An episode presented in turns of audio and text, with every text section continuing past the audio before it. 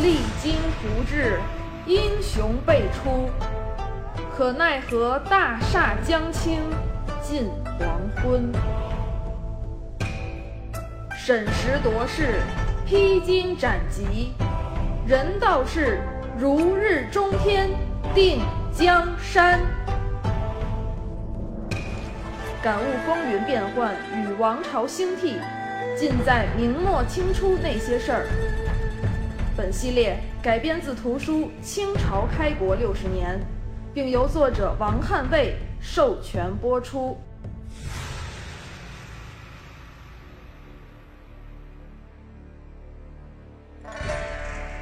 取燕京儒法大树，须先从两旁着靴，则大树自出。明崇祯三年，公元一六三零年五月初四至五月十六，在孙承宗的部署下，明军仅用十二天就收复滦州、迁安、永平。遵化四城，转战三百里，歼灭后金三千多人。金军在关内的势力被全部肃清。崇祯夜不能寐的日子结束了，几次之变彻底平息呀。明朝虽盛，但从去年十月到第二年五月，历时半年多，京畿重地。被皇太极烧杀抢掠，生灵涂炭，损失无可计算呀！更何况满贵、赵帅教等多位总兵阵亡，袁崇焕下狱，损兵折将，明朝元气大伤。孙承宗又年近七旬，身体每况愈下。也只能力挽狂澜一时，终究不能久居朝堂。但除了他，满朝文武谁还能胜任统揽全局、守卫辽东之重任呢？更何况京师告急，各地军队进京勤王，由于粮饷无法接济，不少军队就地哗变，成为流寇。也造成明朝军事系统的混乱局面。再看后金，抢个盆满钵满，在明朝的心脏周围耀武扬威个痛快，最后有惊无险，把握时机，从容出关。而关内四城，皇太极明知守不住，也没必要浪费有生力量，但就算放弃。也不能让他来担责任，于是设个局，让阿敏来守这个不可能守住的地方，这个锅他来背。结果毫无悬念，阿敏逃跑，中了皇太极蓄谋已久的圈套，来个秋后算总账，家被抄，人被圈禁，一直关到死。聪明人会把握成功，高明的人善于利用失败。皇太极利用关内四城失守，扳倒了个很难扳倒的政敌，四大贝勒之一的阿敏，由此开启了他排除异己、加强韩权、南面独坐的历史进程。由此可见，崇祯二年的几次之变，明朝虽守住了疆土，但各方危机加剧，开启了走向灭亡的潘多拉魔盒。后金虽丢失四城，重返关外，但皇太极借机开启改革进程，使入主中原正式提上。日程，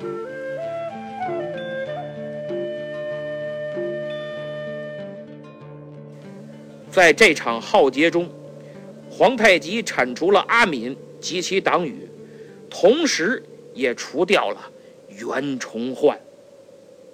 当然，是崇祯替他动的手。皇太极对政敌心狠手辣、无情无义，崇祯更是如此，有过之而无不及。从这方面来讲，崇祯真是皇太极的好搭档啊！十二月初一，逮捕袁崇焕的时候，是解职听勘，就是撤职，等候处理，也可能。不处理，更不一定要处死！或者说，崇祯还没有足够的理由和决心处死袁崇焕。那么是什么在死亡的边缘，重重的推了袁都师一把呢？逮捕五天以后，崇祯二年十二月初五，御史高杰上书。弹劾乾隆熙与袁崇焕互相勾结，这招够狠的。乾隆熙，内阁成员，大学士；袁崇焕，蓟辽都师，封疆大吏。两位重臣，一内一外，一个身处最高权力机关，一个手握重兵，统领大明最能打的关宁军。你俩勾结？要干什么呀？崇祯又生性多疑，袁崇焕的刚愎自用、独断专行，让他觉得此事绝非空穴。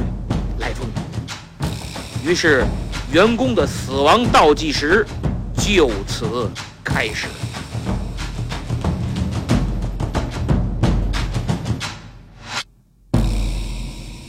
御史言官。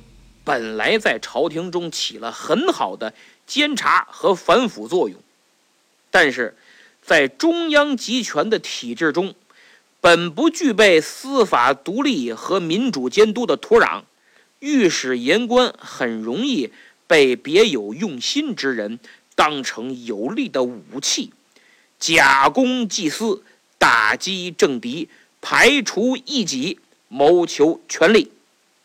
所以，著名历史学家孟森先生曾说：“明朝两大祸患，第一是太监，其次就是言官。”这次利用御史言官的幕后黑手是温体仁和周延儒。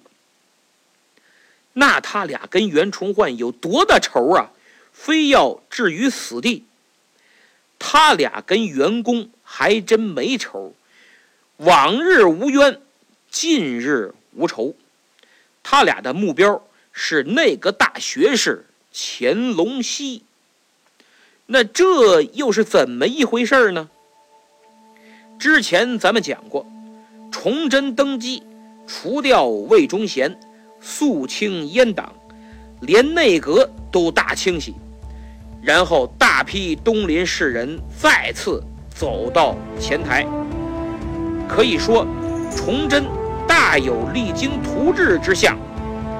天启七年底呀，崇祯首次补选内阁，其中就有乾隆熙。而打击阉党，乾隆熙出力最大，是崇祯的得力干将。东林始末记载，初定魏。崔逆案，魏就是魏忠贤，崔就是崔成秀。初定魏崔逆案，辅臣乾隆熙主之。到了第二年三月左右，也就是崇祯元年，内阁几经调整，最终确立李彪啊，标志的彪，李彪为首辅，乾隆熙为次辅，还有刘洪训，这都是。东林党的领军人物，东林内阁就此形成，崇祯也锐意图治。但是好景不长，也就过了不到半年，崇祯元年九月，阁臣刘洪训犯事儿了，崇祯把他拿下。十一月下诏。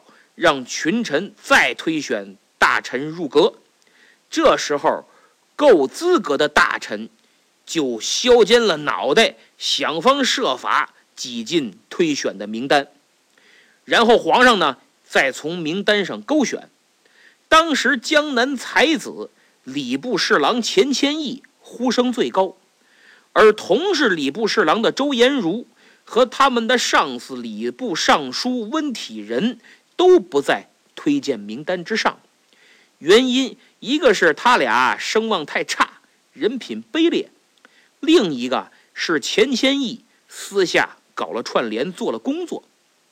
温体仁得知以后，这个气呀，心想：姓钱的，咱俩这梁子算结下了。我上不去，你也休想他妈顺利入阁。于是他找了另一个人，就是周延儒。温体仁和周延儒都是明末奸相，明史里都是上《奸臣传》的人物。周延儒是万历四十一年会试第一会员，然后也是殿试第一状元，当时年仅二十一岁，可以说是神童，非常有才。崇祯登基时，他也才三十五岁，正当年。而且人又帅，又会说话，还特别会顺着崇祯的意思办事儿，阿谀奉承是把好手，状元之才没用到正地方，但是深受崇祯器重和赏识，拍马屁嘛，谁不喜欢呀？温体仁是万历二十六年的进士，政绩没啥突出的，就是混日子。到崇祯继位的时候，他已经五十五岁了，才升任礼部尚书。但是这位勾心斗角是把好手，权力欲还极强。他和周延儒，一个是流氓文人，一个是流氓才子。俗话说，流氓不可怕，就怕流氓有文化。温体仁一看自己没戏，就开始行动了。他先找到周延儒，说：“哥哥，我是个庸才，不在名单上也就罢了。兄弟，你是大才状元呀，而且现在深受皇上器重，你也不在名单上，这未免说不过去呀！明显是有意打压排挤。我看东林党为首的这帮人太不像话了，等着看哥哥上折子为你鸣不平。”听他这么一说，周延儒也觉得自己受到了不公平待遇，于是俩人一拍即合，二监合作要搅一搅这刚刚安定的明朝堂。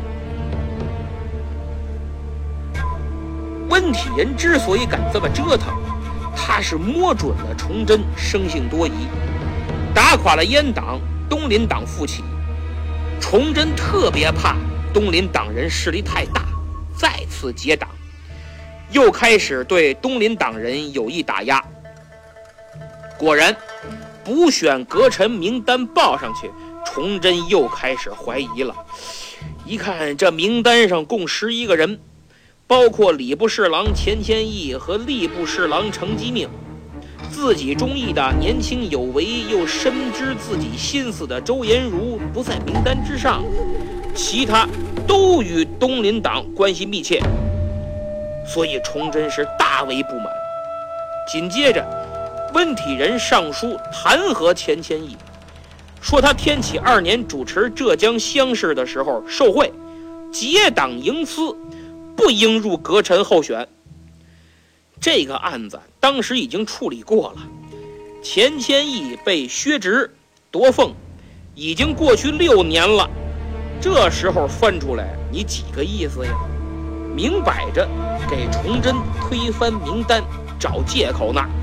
过期的借口，它也是借口。何况廉政污点永远不会过期，随时可用。于是崇祯下旨。召集文武百官，让钱谦益和温体仁两相对峙。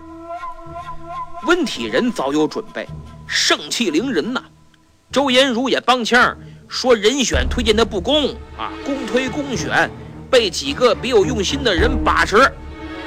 不少官员纷纷为钱谦益辩护，还维护此次阁臣推荐的权威性，质问温体仁和周延儒居心叵测、假公济私。结果温体仁把他们通通扣上了朋党的帽子。朋党二字一下戳中了崇祯的痛处。结果任凭大臣如何反对，崇祯就认为。他们有朋党嫌疑，要扼杀在摇篮里。大明王朝只能我说了算，绝不能被任何人绑架。阉党不行，东林党也不行。于是，钱谦益被打了顿板子，然后走人，回原籍听候发落。驳斥温体仁跟周延儒犟嘴的，连降三级，名单上的一个不用。全都作废。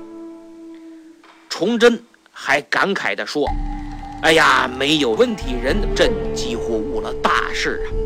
他还以为自己发现了个明察秋毫、眼睛不揉沙子的忠臣呢。所以这是一个新的开始。崇祯从此走上了近小人、远贤臣的道路。以此，我也觉得。”就凭多疑猜忌这一点，崇祯当之无愧的是亡国之君。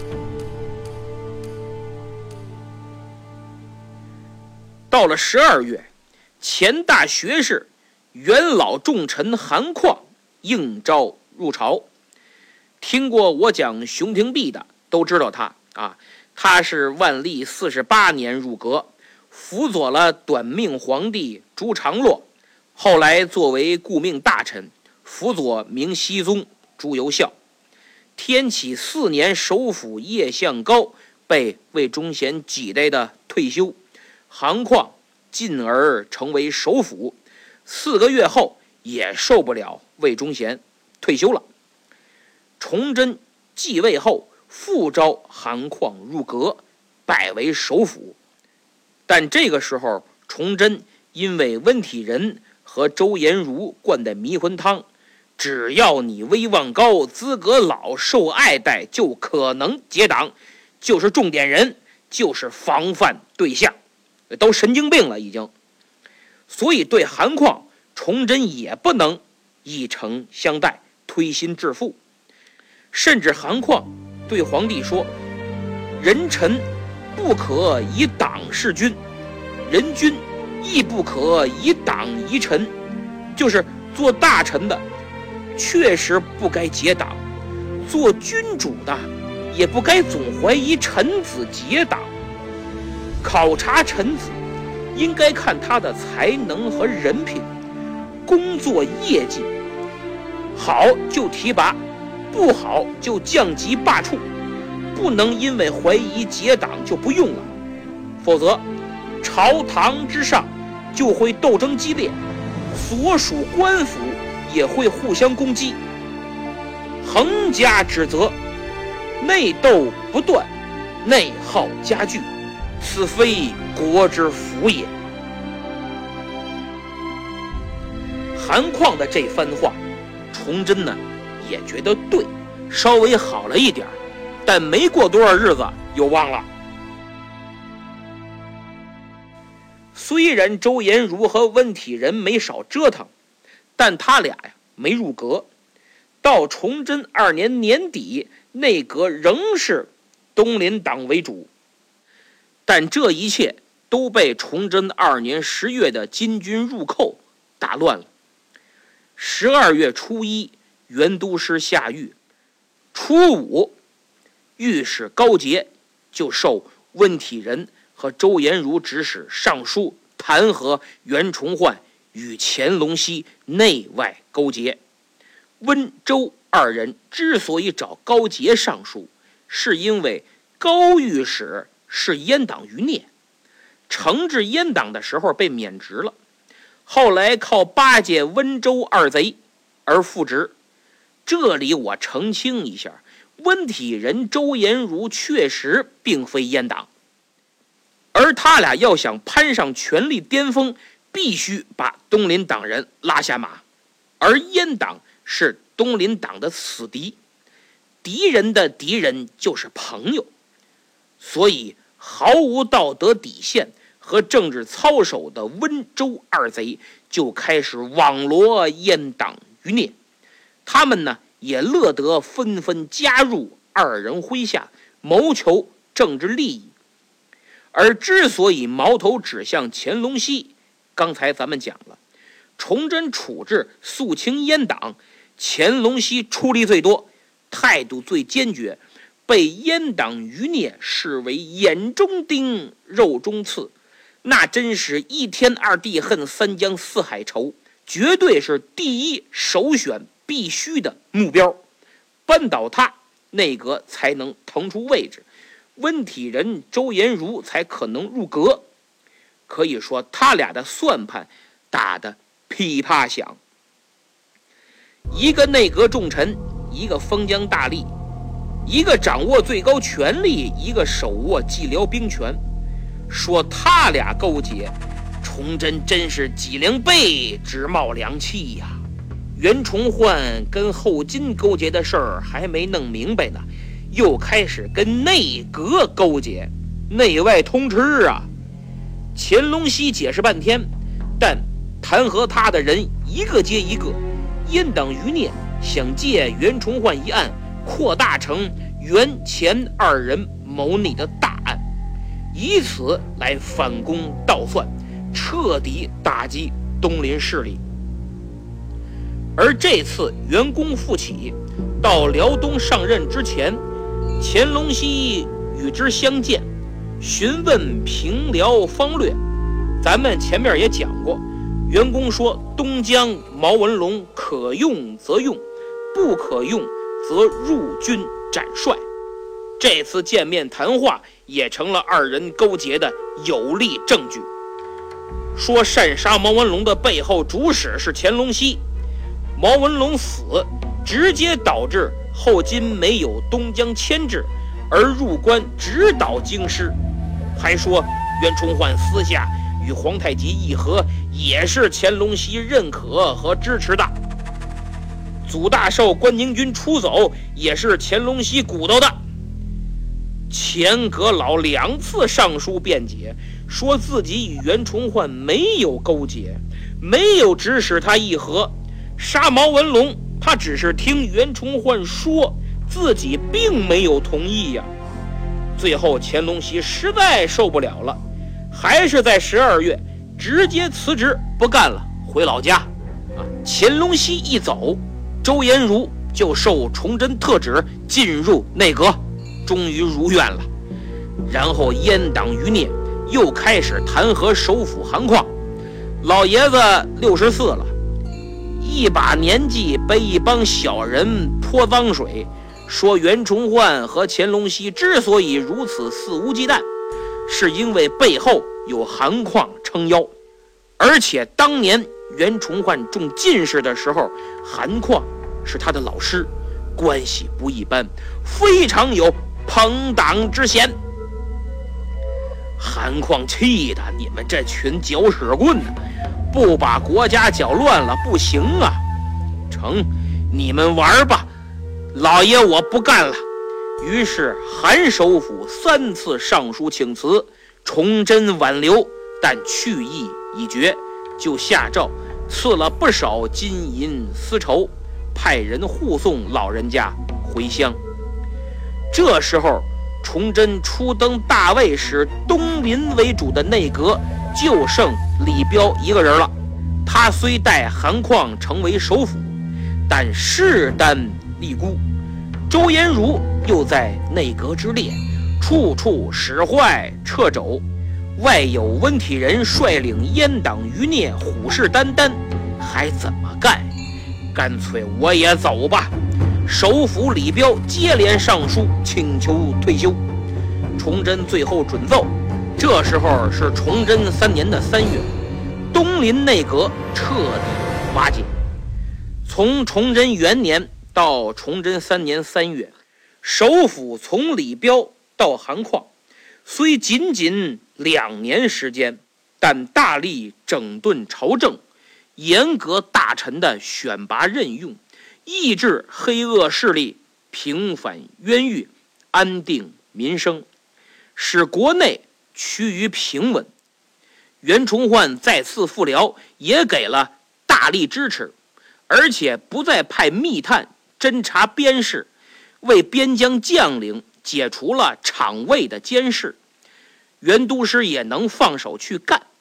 可以说，从崇祯元年到崇祯二年的年底，是崇祯在位十七年中政治最清明的日子。这和韩况的老成持重。李彪的尽职尽责是分不开的。其实从袁都师下狱开始，周延儒和温体仁对乾隆熙、韩况等人的攻击呀，崇祯并没有表态，或者说没心情给他们断案，因为这个时候正是金军蹂躏北京的艰难时期，关宁军东溃，满桂等几位总兵战死。四万人马全军覆没，皇太极又东进图谋山海关，占领了永平等地，朝廷无兵可用。孙承宗临危受命，到处救火，祖大寿誓师入关，与金军交战正酣。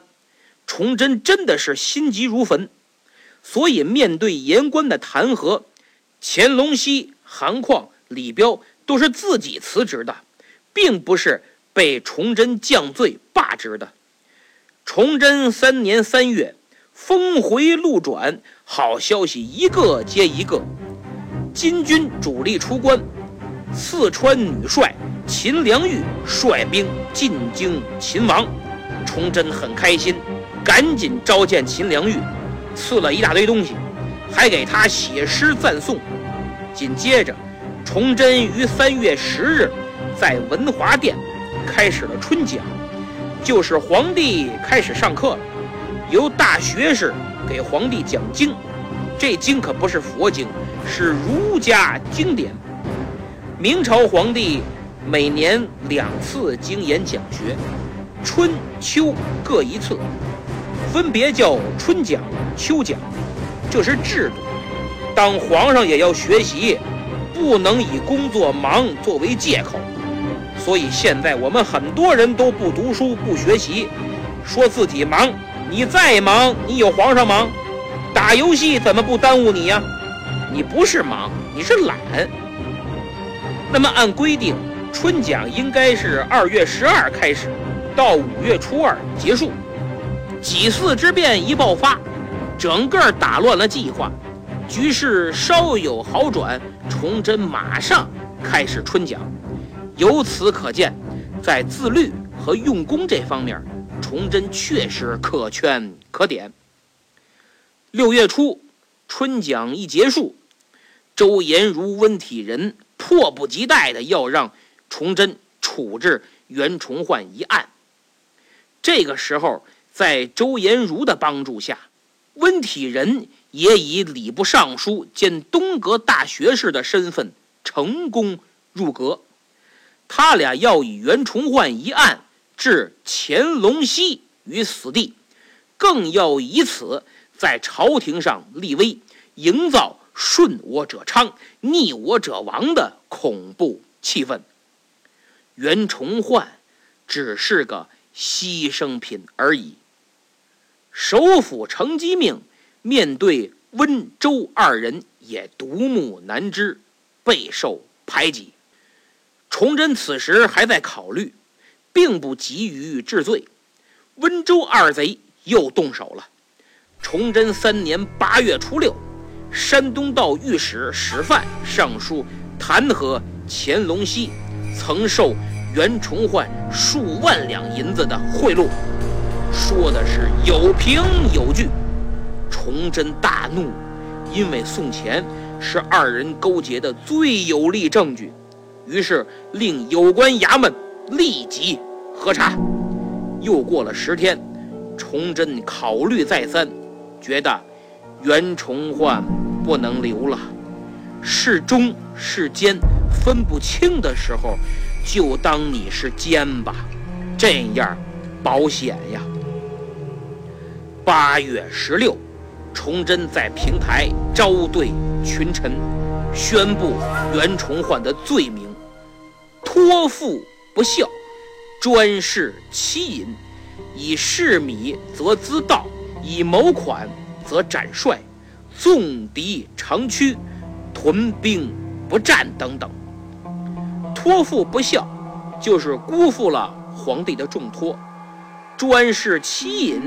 就是仗着手中的权力独断专行、隐瞒不报，以谋款则斩帅，就是袁崇焕为了和后金议和，擅杀毛文龙；纵敌长驱，屯兵不战，就是这次几次之变，员工截击金军不利，以北京城为依托与金军决战，这些罪名。我之前的节目里都讲过，就不重复了。那是米兹道是怎么回事呢？就是崇祯二年的时候啊，漠南蒙古闹饥荒，已经人吃人了。后金也是，朝鲜全国的粮食给了后金，但仍差得很远。袁崇焕就认为啊，应该对漠南蒙古诸部进行救济，就上书崇祯。要开设米市，让其买米活命，以拉拢蒙古各部。蒙古各部的首领呢，得知明朝要开设米市，就指天立誓说不忘大恩，愿以妻子孩子为人质，绝不让后金借道蒙古进攻大明。但崇祯认为，粮食卖给蒙古。蒙古肯定会送给后金，应该让后金都饿死才好呢。所以，如果卖，就必须严格统计蒙古各部受灾人数，按每人每天定量卖，多了不卖。谁不按此执行，就以通敌论处。崇祯的计划他没法执行，你蒙古人口怎么统计呀？你让谁去呀？再说，粮食到了蒙古，后金抢也能抢走，怎么保证都让蒙古人吃到嘴里呢？你就踏实卖粮，拉拢蒙古为你守卫北大门。而且，如果后金来抢，那等于从蒙古人嘴里夺食，抢的越多，满蒙关系就越恶化。可是崇祯不同意，最后。被迫取消了交易，那么好，蒙古人没粮食吃了，哎，后金也没粮食吃，俩人一合计，走抢去吧。于是满蒙联手，蒙古人带路进攻大明，来了个几次之变，给崇祯一个大嘴巴。所以弑米滋盗的罪名啊，是站不住脚的。但谁让袁崇焕性格有问题呢？与同样性格有问题的崇祯是合不来的，终究会君臣反目。宣布完了罪名，崇祯下旨凌迟处死袁崇焕，家属流放两千里，立即执行。就在这一天，袁崇焕，明兵部尚书、蓟辽都师。惨遭折刑，含冤被杀。他从镇抚司的监狱被押到西市，就是今天北京西四丁字街一带。刽子手将员工的肉一寸一寸地割下，鲜血淋漓，惨不忍睹，最后只剩头颅啊！围观的百姓都在骂他奸贼、叛徒，纷纷争抢，甚至花钱买他的肉，有的甚至拿过刚开膛取出来的肠胃，就着烧酒生吃，边嚼边从嘴角流血，还边唾骂不已。没抢到、没买到肉的，就捡起剩下的骨头。砸个粉碎。为了保卫北京，在广渠门外，他身先士卒，被射成了刺猬，可百姓却视其为叛徒、汉奸。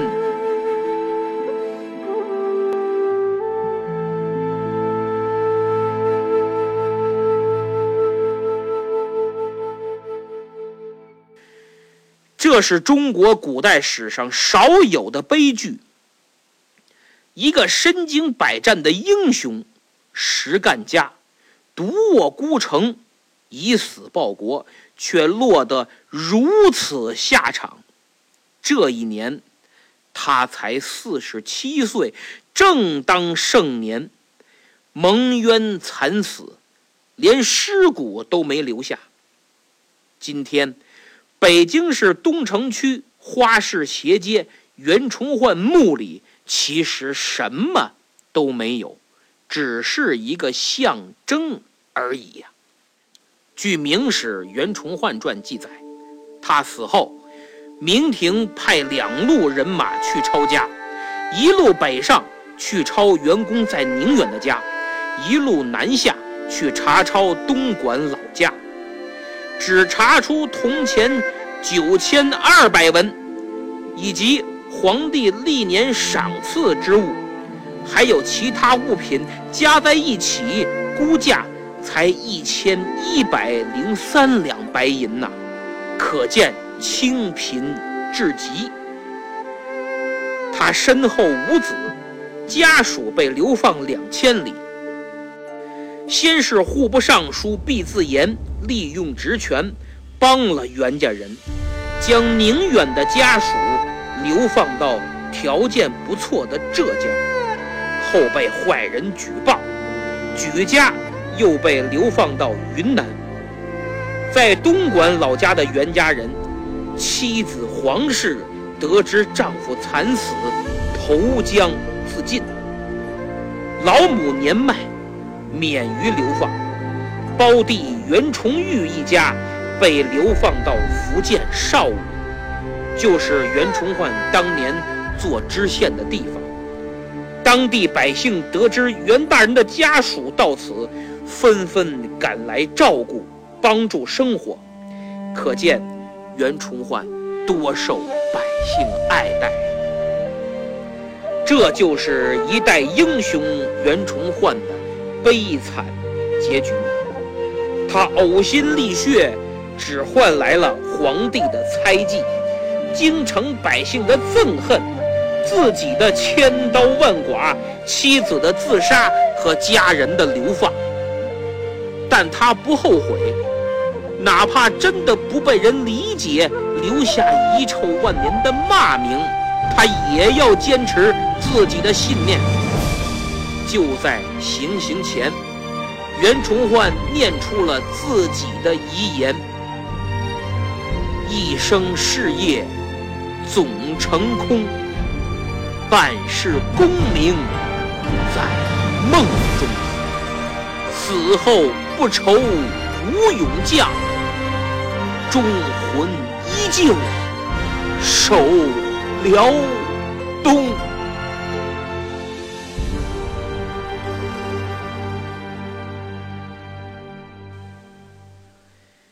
袁崇焕终于被周延儒和温体仁送上了行刑台，但他们仍不满足，因为袁崇焕并不是他俩的真正目标，乾隆熙才是。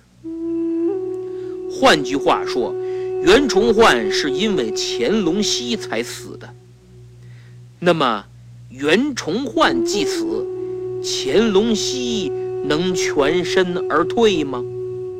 实际上，八月十六，崇祯平台招对群臣，宣布袁崇焕罪状，决定凌迟处死的同时，也谴责了乾隆熙私结边臣、蒙引不举等行为，并让群臣对其议罪呀。如此看来。乾隆熙也是凶多吉少。